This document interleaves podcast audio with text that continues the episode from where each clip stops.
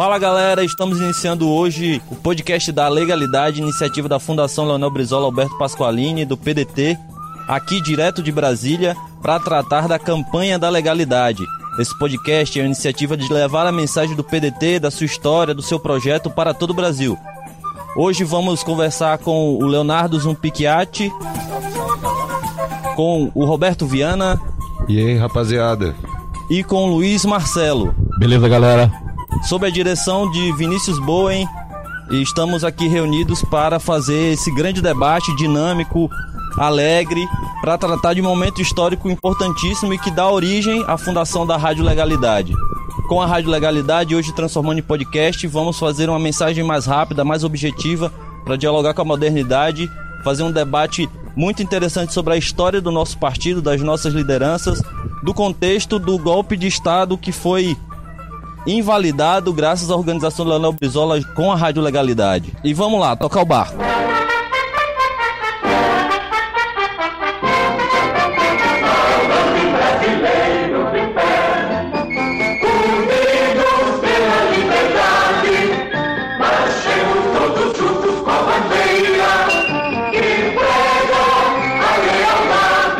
Léo, agora trata um pouquinho da história da rádio legalidade para a galera que está em casa, que está no seu celular, no seu trabalho, aprender um pouco sobre qual foi esse momento da história do nosso Brasil. Muito fácil para o pessoal aprender. Nós hoje vivemos o mesmo desgoverno que vivíamos em 1961. Naquela época, Brizola era governador do Rio Grande do Sul, quando o governo Jânio Quadros, uma espécie de Jair Bolsonaro da época, muito melhorado, inclusive, esse Jair Bolsonaro em relação ao Jânio Quadros é muito, mas muito burro. Enfim, Jânio Quadros renuncia à presidência da República e ministros militares da Marinha, Exército e Aeronáutica vetam a posse do vice-presidente João Goulart, o trabalhista histórico herdeiro de Getúlio Vargas. Entretanto, a Constituição, o que, que ela fala e ainda fala até hoje? Quando você não tem o presidente, quem assume é o vice-presidente. Entretanto, eles não queriam que a era Vargas retomasse, as conquistas trabalhistas fossem retomadas, o povo trabalhador tinha que ficar em silêncio. Mas Brizola, percebendo que um golpe se avizinhava, conclamou a população e transformou na maior rebelião cívica do Brasil. A campanha da legalidade foi um marco na nossa história, por isso o nome da nossa rádio. A campanha da legalidade, ela resistiu a uma tentativa de intervenção militar no nosso país com o povo nas ruas. Inclusive Brizola convocou a Polícia Militar do Rio Grande do Sul e que lá se chama Brigadiano, né, Luiz Marcelo, que é lá de Santa Catarina, vizinho ali do Rio Grande do Sul, sabe como é que são as expressões é do nosso povo gaúcho. É, enfim, Brizola colocou os milicos golpistas de volta à caserna, com o apoio da população no Brasil inteiro. Mas como que ele fez isso? Com uma metralhadora a tiracolo e nos porões do Palácio Piratini, sede do governo do Rio Grande do Sul, foi transmitida a voz de Leonel Brizola. E as rádios foram se interconectando Brasil afora e escutando a palavra do governador que conclamava a população a resistir.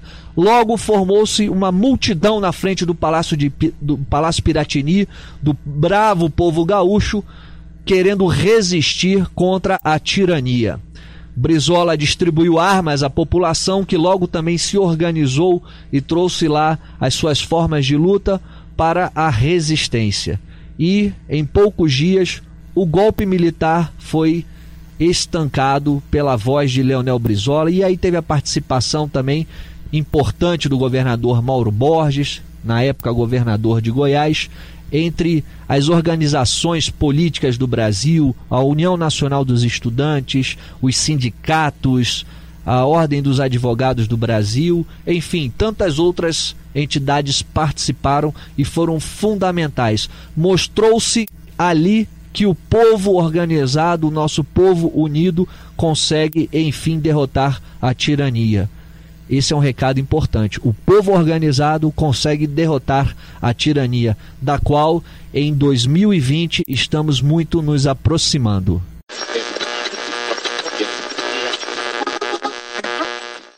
Atenção, povo de Porto Alegre. Atenção, Rio Grande do Sul. Atenção, Brasil. Atenção, meus patrícios, democratas e independentes de todo o Brasil. Atenção para essa minhas E aí, Luiz, o que, é que a campanha da legalidade significou naquele momento para o Brasil? Bom, como o Léo disse, significou um momento histórico e um divisor de água da história do país, né? Que se confunde muito com a, a história do trabalhismo brasileiro, se confunde muito com a história da república no país. Vale lembrar, um dos detalhes do que o Léo estava comentando aqui, que quando o Jânio renunciou, o, o João Goulart estava na China. E ele, quando ele tentava voltar, os generais golpistas tentaram impedir que ele pudesse é, assumir a presidência e foi essa a grande motivação que o Brizola teve para que para chamar o povo para a rua. E hoje, como o Léo disse, a gente está muito próximo disso, né? A gente tem um governo que, aliás, a gente tem uma atividade que vem acontecendo desde a derrubada da, da presidenta Dilma, com os seus acertos e equívocos que possam é, ter havidos, mas existe um projeto em marcha de tomada do poder. Só que diferente do que eles fizeram lá atrás, dessa vez eles estão tentando fazer é, através de, da institucionalidade, né? Eles criaram uma comoção nacional via redes sociais, um trabalho muito bem feito é, através do trabalho da internet, enfim, e passaram a, a construir na mentalidade do povo brasileiro, é, através das redes sociais, é, a visão de que é, é necessário acabar com a, a estrutura institucional.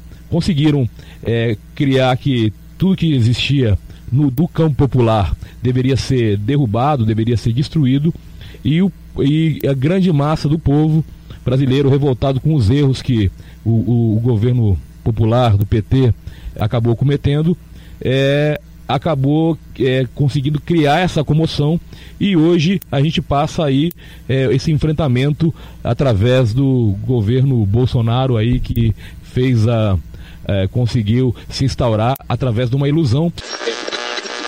Qual a tua opinião, Roberto Viana, sobre o papel da campanha da legalidade na perspectiva da comunicação, é claro, naquele contexto e hoje em dia, num dos momentos mais difíceis da história nacional?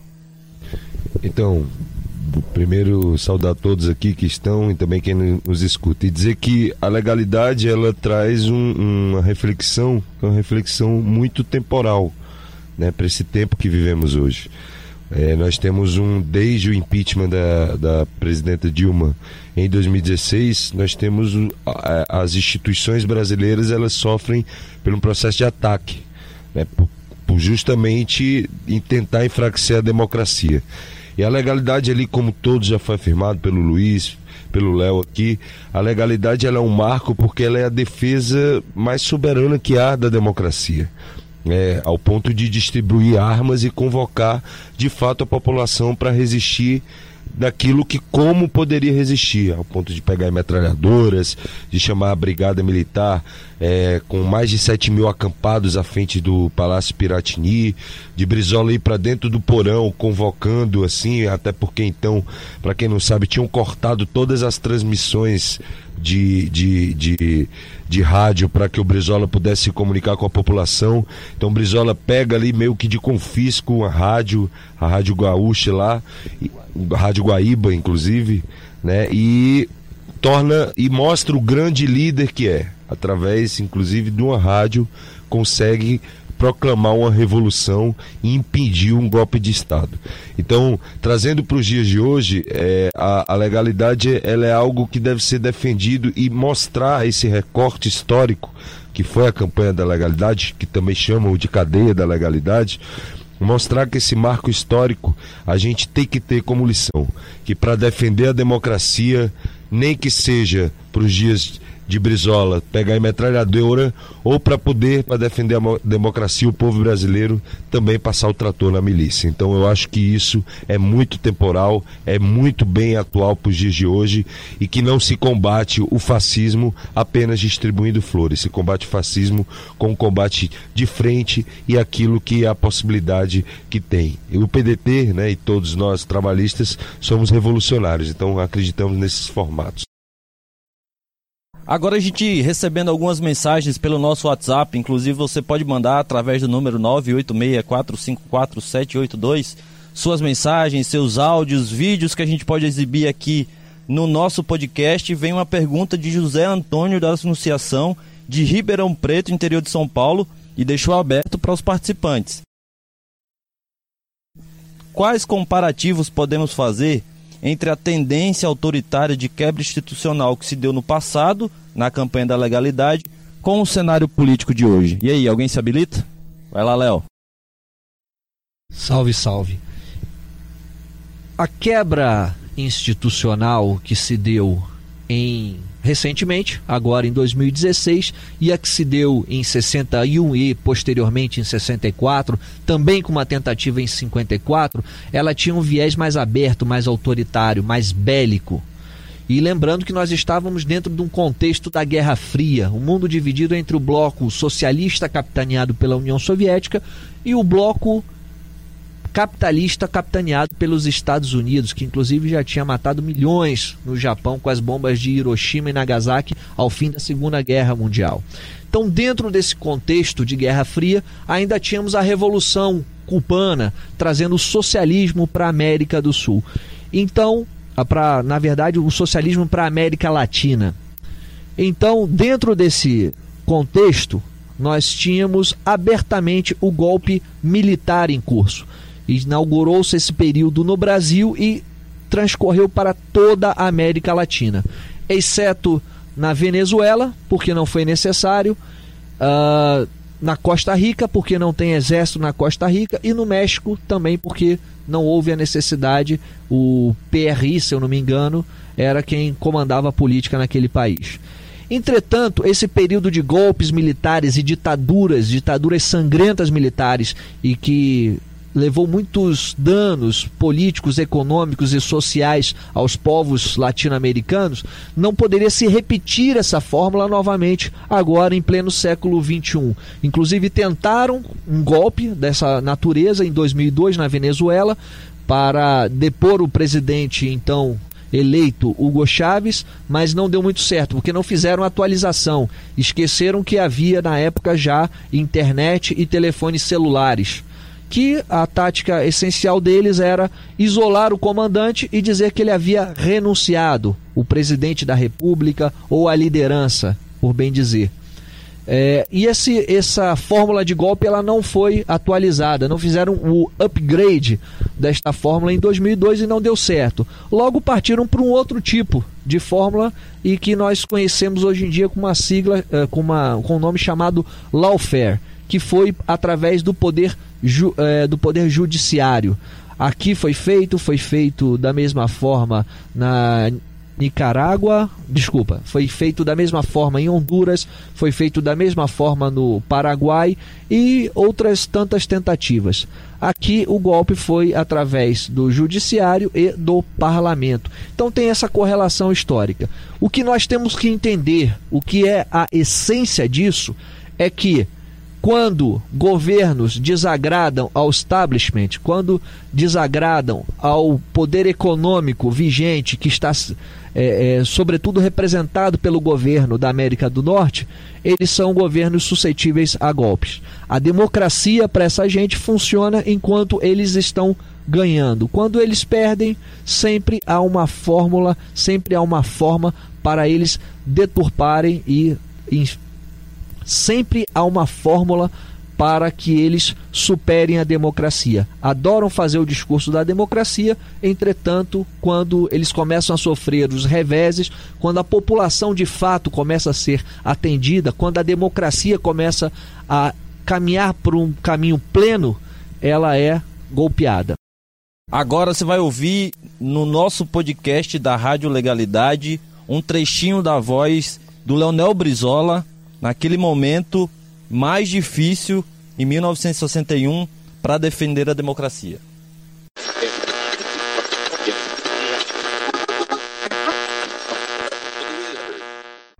Hoje, nesta minha locução, eu tenho fatos os mais graves a revelar.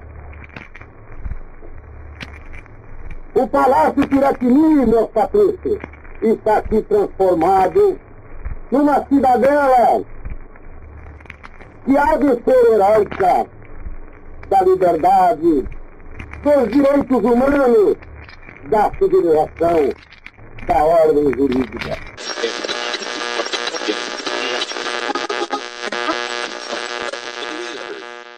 Tem muita gente em casa se perguntando quais as motivações dos militares. Léo, responde aí pra galera saber o que aconteceu naquela época, por que eles queriam dar esse golpe de Estado no Brasil. Não só em casa, né? Na rua, no carro, onde a pessoa estiver, né?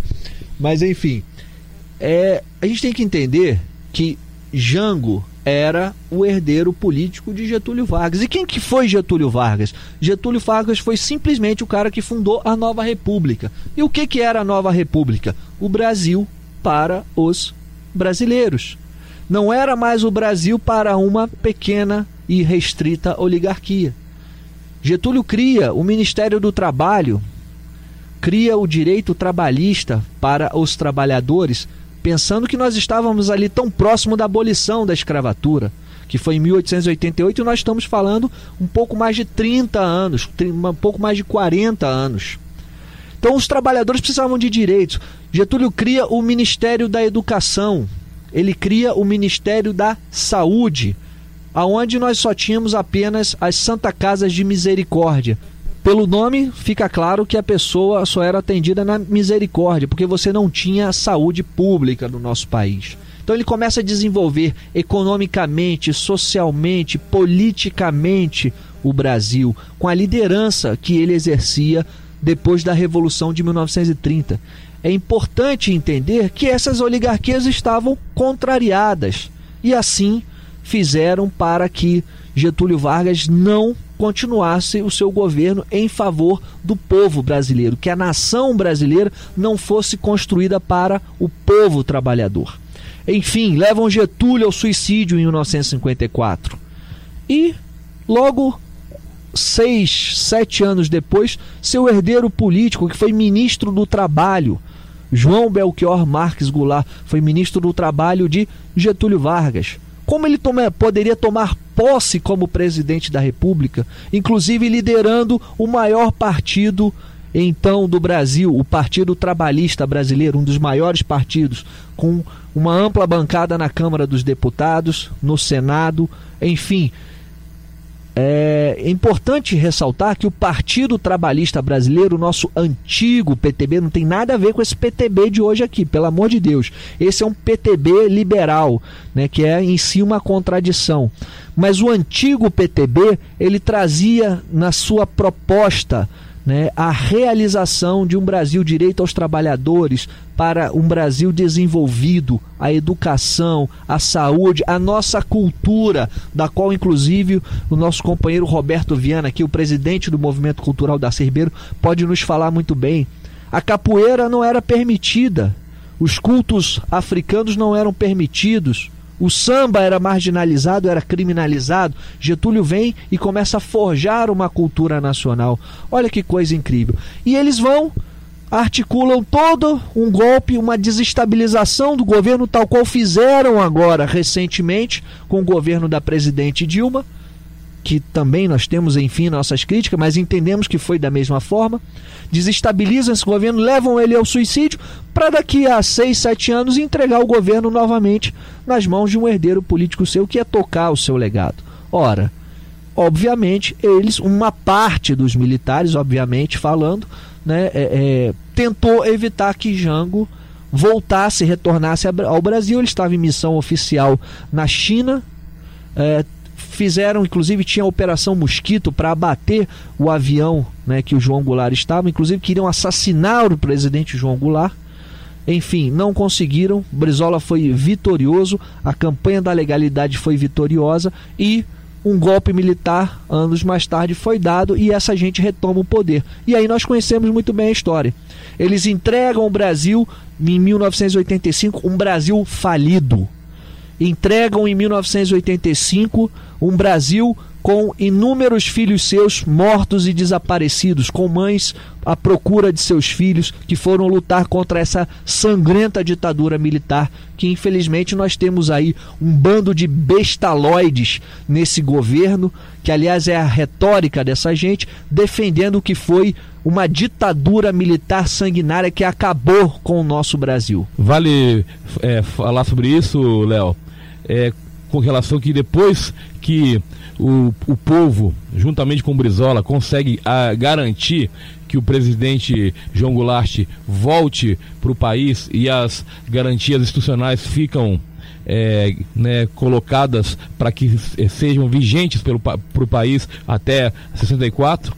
Jango é, depois é, é, eleito presidente da República, tentam construir no país um governo parlamentarista. E por que, que fazem isso? E por que que tem essa onda de golpe desde Getúlio, desde Jango, desde Jango também?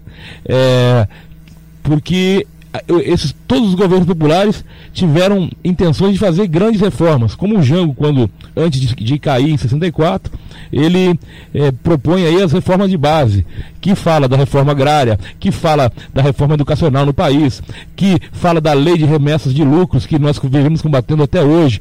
E, e no dia de hoje que estamos gravando aqui o, o, o podcast. É, o dólar chegou a bater a, a, a cinco reais, acima de cinco reais, que é o, o, preço mais caro da história nova, né, da, dessa nova período de, de demo, democrático do país. Então, são de, debates que o que o pessoal que está ouvindo a gente aí pelo país tem que compreender que toda vez que se organiza um governo popular, é, as forças estranhas né, a, a essa realidade, é uma, uma elite brasileira que, que não quer ser brasileira, né, que sempre fala, é, quando der algum problema, eu vou para a Europa, ah, nos Estados Unidos é melhor. Então, sempre que a gente pensa em ter alguma garantia popular, como com os erros e acertos que é, o governo do PT teve, é, conseguiu democratizar acesso à educação, a, acesso a bens de consumo, o próprio consumo das famílias aumentou, o poder de consumo da família aumentou, e acho que essa situação é o que estimula sempre os militares que deveriam ser é, nacionalistas e acabam é, tendo uma influência é, estrangeira muito grande. E sempre que se move, a população se organiza e se move e consegue, é, consegue ter conquistas né, de direitos, eles acabam sempre construindo um golpe contra a população brasileira. Interessante que o Luiz Marcelo estava falando sobre influência estrangeira. A influência estrangeira é bastante interessante, né? É bem visível na nossa sociedade. O que, que você falaria sobre isso, Roberto Viara? Olha, aproveitando o gancho, é, Zumpi, eu vou fazer uma pergunta que é, contexto militar, mili é, militares, golpe de Estado, a gente está hoje sobre um governo militar no Brasil que chegou ao poder através de fake news. E naquela época o fake news era mais sutil, era mais profundo na sociedade, era mais fácil enganar a população. E o Brizola foi com muita coragem às rádios para defender a legalidade, a democracia, mas principalmente a verdade.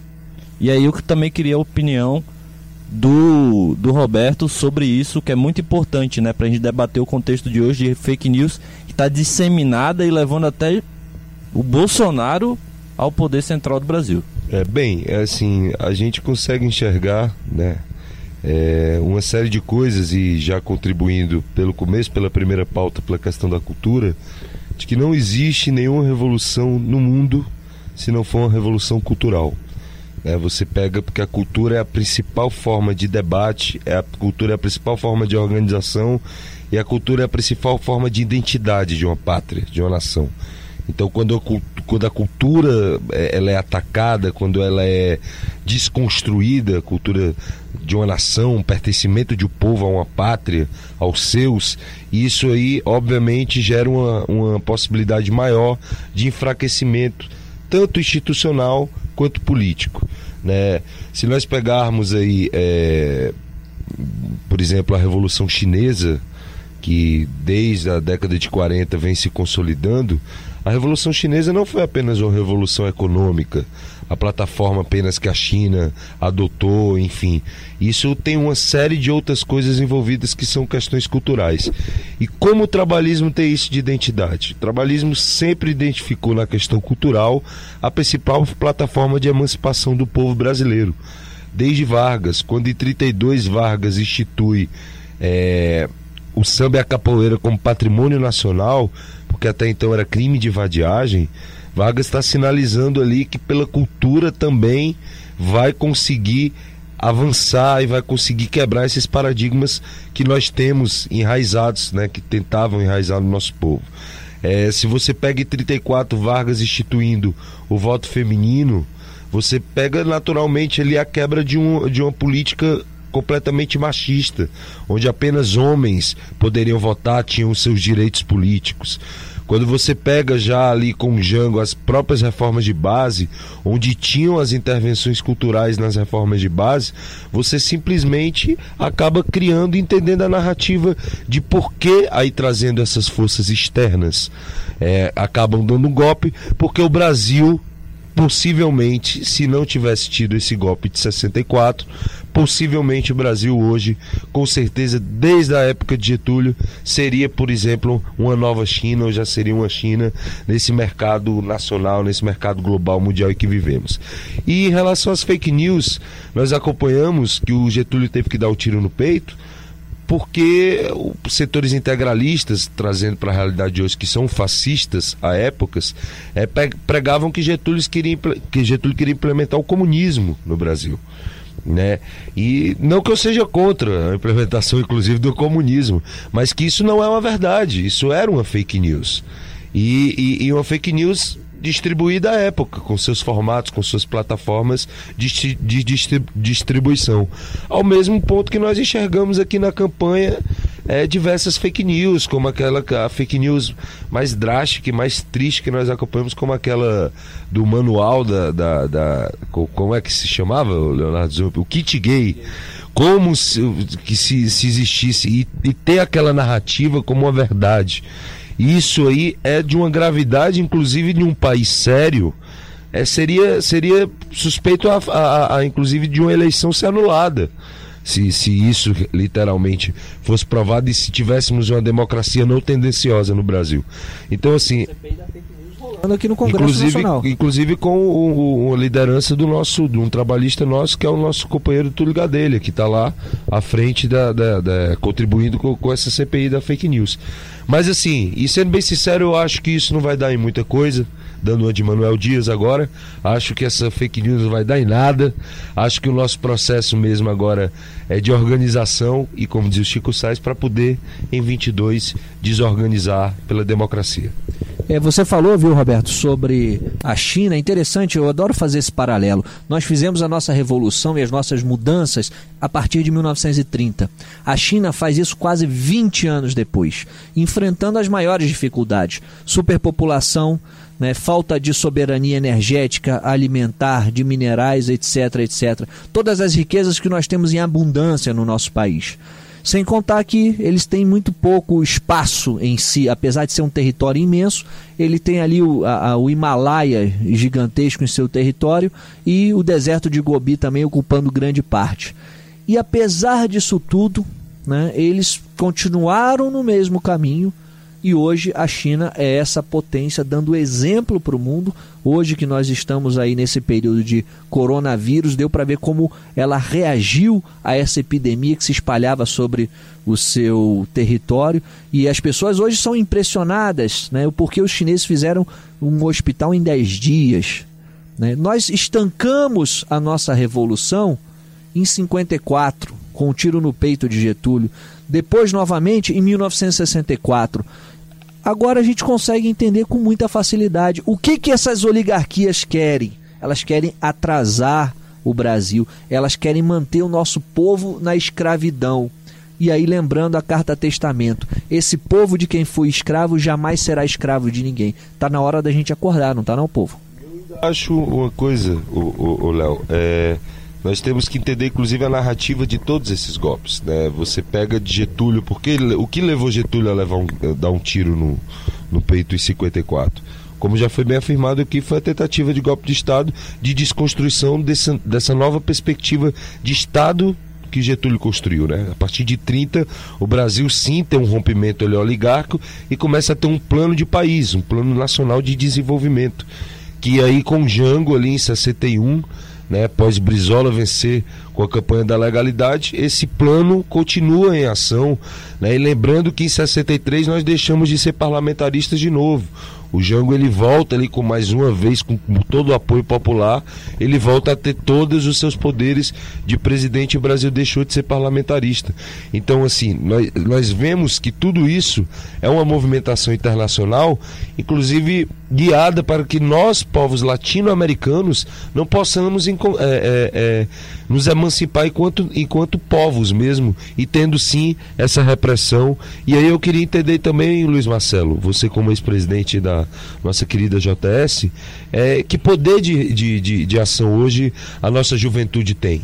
Como é que nós poderíamos organizar, é, mesmo tendo todas essas fragilidades e agora ainda essa questão pior que nem para se juntar dá mais por causa do coronavírus?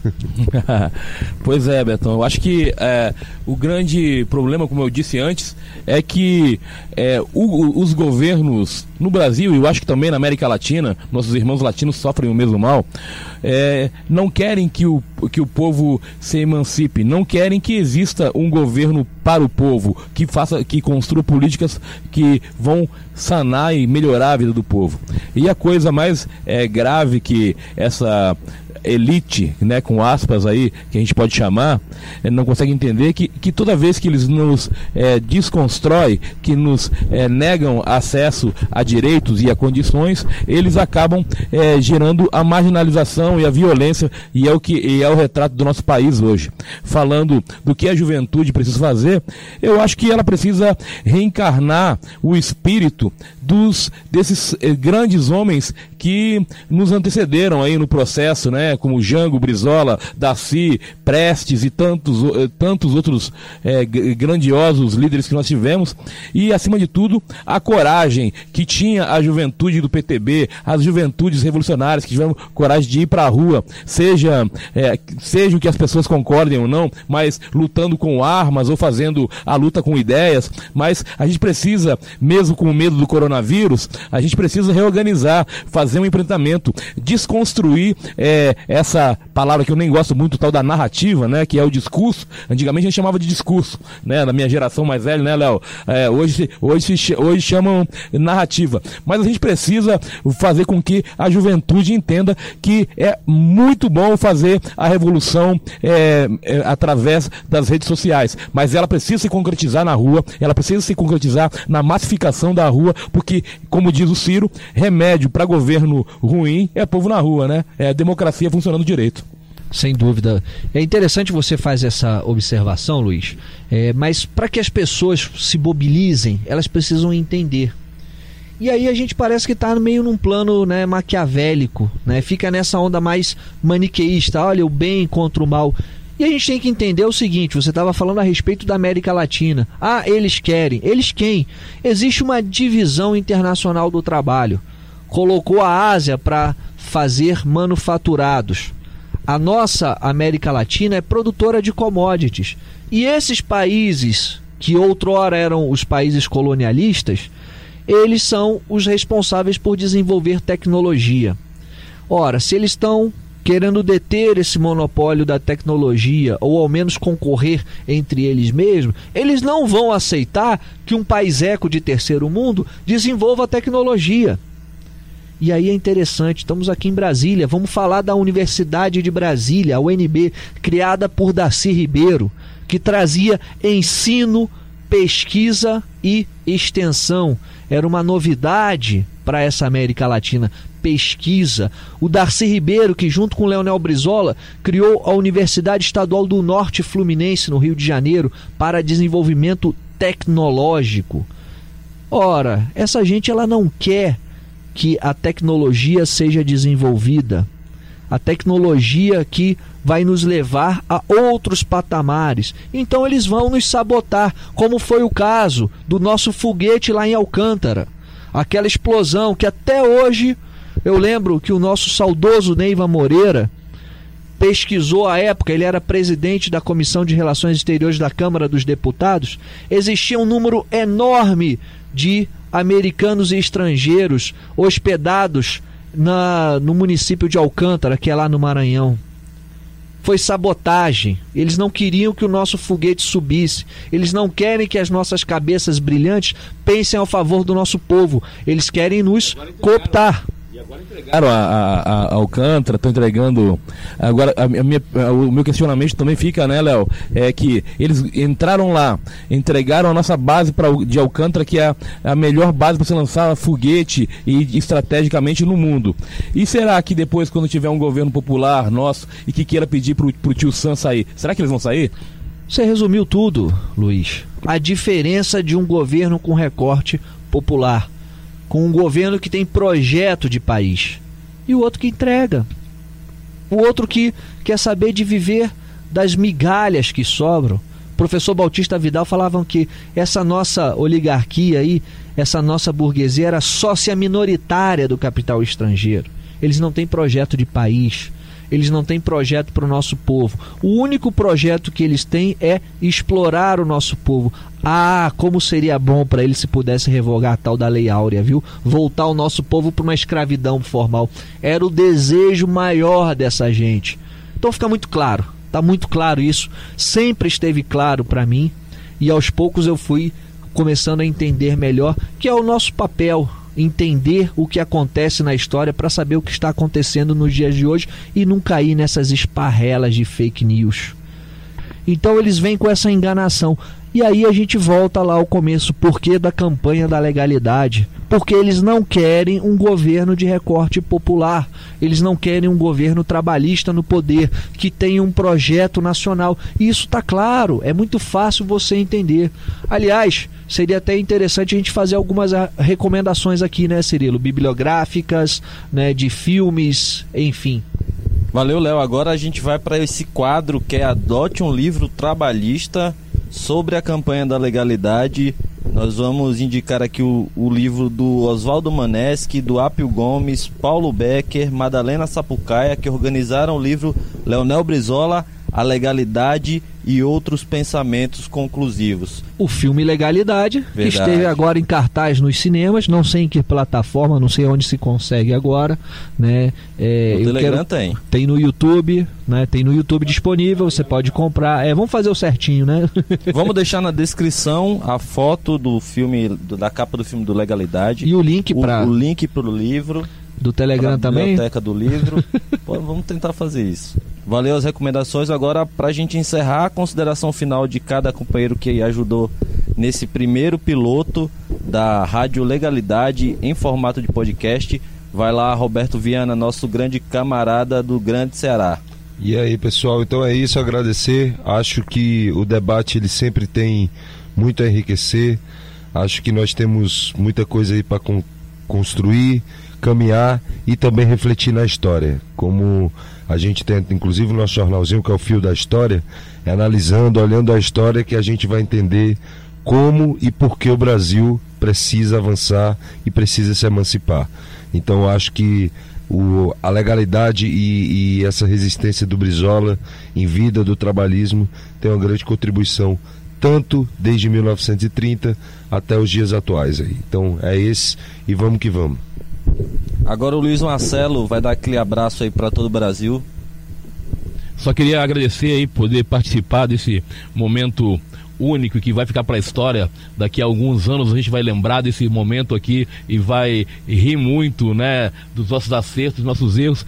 E queria parabenizar toda a galera que está é, puxando isso, em especial aí o Vinícius, o Eliabe, o, o nosso querido Cirilo, o nosso Cauê Pinto aqui, que está na sonoplastia. Enfim, acho que é, essas aqui são ferramentas que a gente não pode ter erro, não pode ter medo de errar A gente tem que ter coragem de fazer esse trabalho aqui. Hoje, talvez, tá, são, é, esse programa, esse, essa, esse podcast está sendo feito por pessoas que não têm prática de rádio, que não têm prática de, de TV ou algo do tipo, mas está sendo feito com muita boa intenção para poder fazer com que os companheiros, seja lá do Iapoque ao Chuí, consigam re receber informações, saber o que o partido pensa, saber como é que a gente está atuando aqui é, em Brasília e nas principais é, lugares aí pelo Brasil. Então, esse, esse podcast que vai evoluir para outras coisas, esperem, aguardem. É, é, um, é um momento muito legal porque começa a transformar a nossa cultura e, acima de tudo, aproxima a nossa relação da militância com, com o partido. Obrigado, Sim. pessoal. Vocês têm Instagram, tem que divulgar o Instagram de vocês aí pra comunidade que tá no podcast. Arroba Léo Zump. É, esse é o cara. Vai lá, Léo. Arroba Luiz Marcelo. Eu ia brincar, mas eu vou mandar o meu Instagram mesmo. É arroba Roberto Viana é, JR. Então, gostaria de agradecer a todos que estão nos assistindo, os todos que estão nos escutando nesse momento, essa galera toda que participou aqui na técnica e nos debates. Eu só queria deixar uma palavra final. Vamos entender o nosso Brasil para mudar o nosso Brasil. Somos um país rico, com um povo miscigenado, um povo que é criativo, um povo que é alegre e que falta muito pouco para a gente dar certo. E esse muito pouco é exatamente essa barreira que nos colocaram à nossa frente. Vamos revolucionar esse país, mas para revolucionar, vamos entendê-lo, vamos compreendê-lo, vamos mergulhar lá em Darcy Ribeiro, vamos entender melhor o que foi a campanha da legalidade, o governo Getúlio Vargas, vamos entender um pouco da nossa história, vamos avançar no nosso conhecimento, que aí sim nós vamos construir uma nação de fato, uma nação de verdade para o povo brasileiro. E para você que está aí nessa. Vai lá, vai lá. Eu queria dar uma saudação cearense aí para todos os cearenses que estão escutando. Então, pro pessoal que é do Ceará, onde a gente ganhou todas as urnas do fascismo. Yay! Um grande abraço aí, valeu.